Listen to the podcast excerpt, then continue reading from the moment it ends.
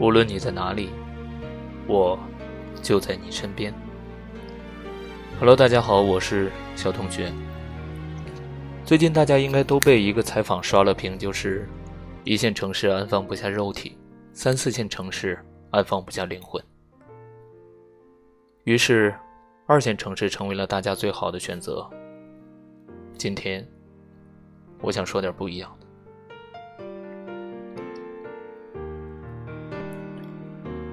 乍一看这个采访的时候，内心真的是无限的感慨，以及数不清的光阴。曾经，或者说一直以来的梦想，或者是关于未来的想象，关于生活的定义，可能都跟这些有关。种种情绪无法描述。我想，现在这个时间依然有很多人在为了自己的北上广努力奋斗着。当然，也有很多人实现了自己的北上广的梦想。那么，难道三四线城市真的就没有灵魂了吗？灵魂去哪儿了？留在你当初的那个大城市了，还是真的随着那句“有的人二十五岁就死了，只是七十五岁才埋葬”，一切的一切都消失不见了吗？很多人刚回到小城市的时候，是在拼命的挣扎，想要活出自我，活出一个不一样的人生。但是大部分还是在轻轻的蠕动过后就躺下了，因为毕竟还是躺着比较舒服。之后就开始拼命的感慨人生的不如意、怀才不遇和人生的无奈。我跟大多数人一样，刚刚离开北京的时候，觉得很多东西都没了，理想、人生、未来，除了北上广，根本就没有实现理想的土壤了。虽然现在我还是这么认为，这也许是因为我这个专业比较特殊。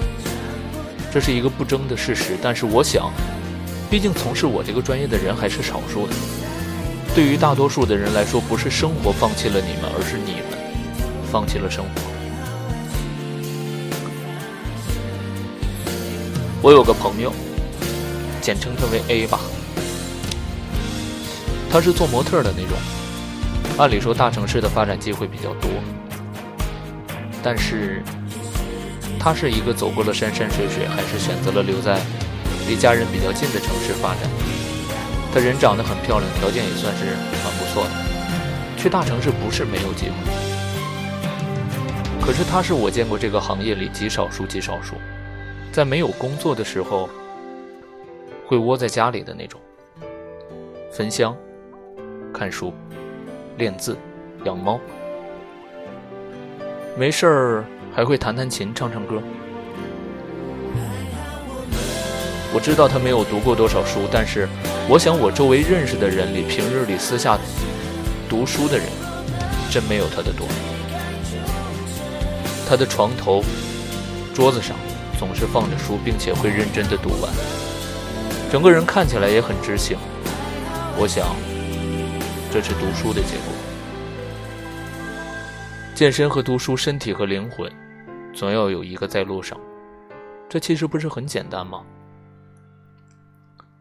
人生真的不设限，念书和读书完全是两种不同的概念。待人接物有修养也和学历没什么关系。我想，我们都不能改变生命的长度，但却真的能改变生命的宽度。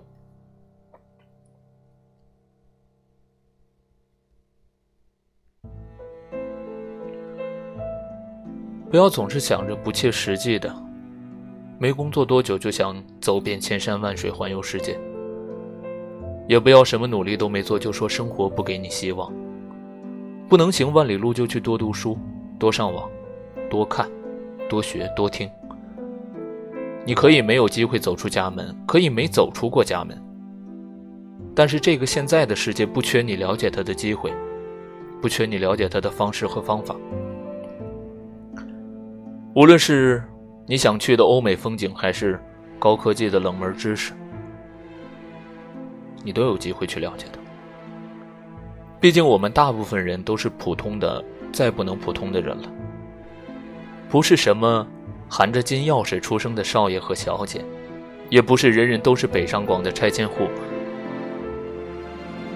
可是，就连一些拆迁户都比你努力呀，你还在喊什么委屈和命运的不公平？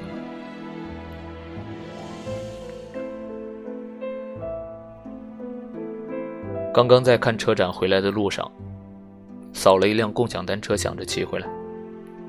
因为最近一直在健身嘛，突然发现这条城市的主路真的挺美的，绿树成荫，道路干净整洁，车辆也不多也不拥挤。我想这样的四线城市也不是不可以拥有灵魂和梦想的。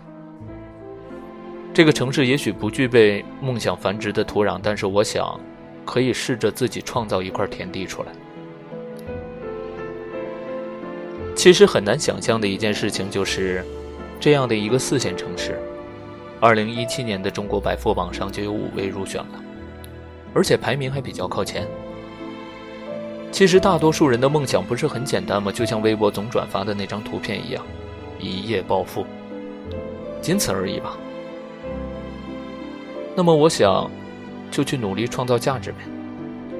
会做生意、会挣钱的，在哪儿都可以；不会的、懒的，我想也许给你扔到华尔街，你也只是会要饭吧。可能要饭都不如有头脑的会要的多。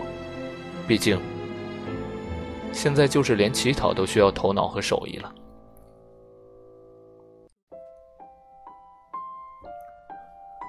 昨天早上突然想着去海边转转。早上五六点钟的太阳照在海上，还有几个游泳的人。我拍下了几个小视频发给北京的朋友。朋友看到之后说：“你们那里那么美的吗？”说实话，可能待的比较久了，我并没有觉得有什么，但是可能看在外人眼里，就会觉得很特别吧。其实四线城市也没有什么不好，这个时代该有灵魂的人在深山里也有灵魂，没有灵魂。你在北上广也只是用那样的繁华掩盖了你的孤寂。